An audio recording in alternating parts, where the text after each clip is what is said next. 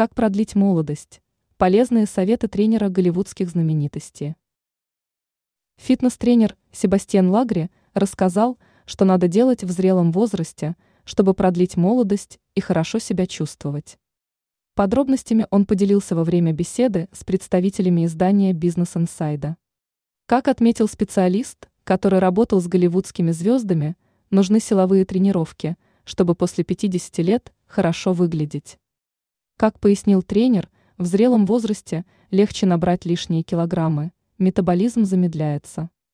Людям, которые старше 40-50 лет, Лагри рекомендует не поднимать тяжести, а заниматься с малым весом, использовать резинки и пружинки, которые не будут нагружать суставы.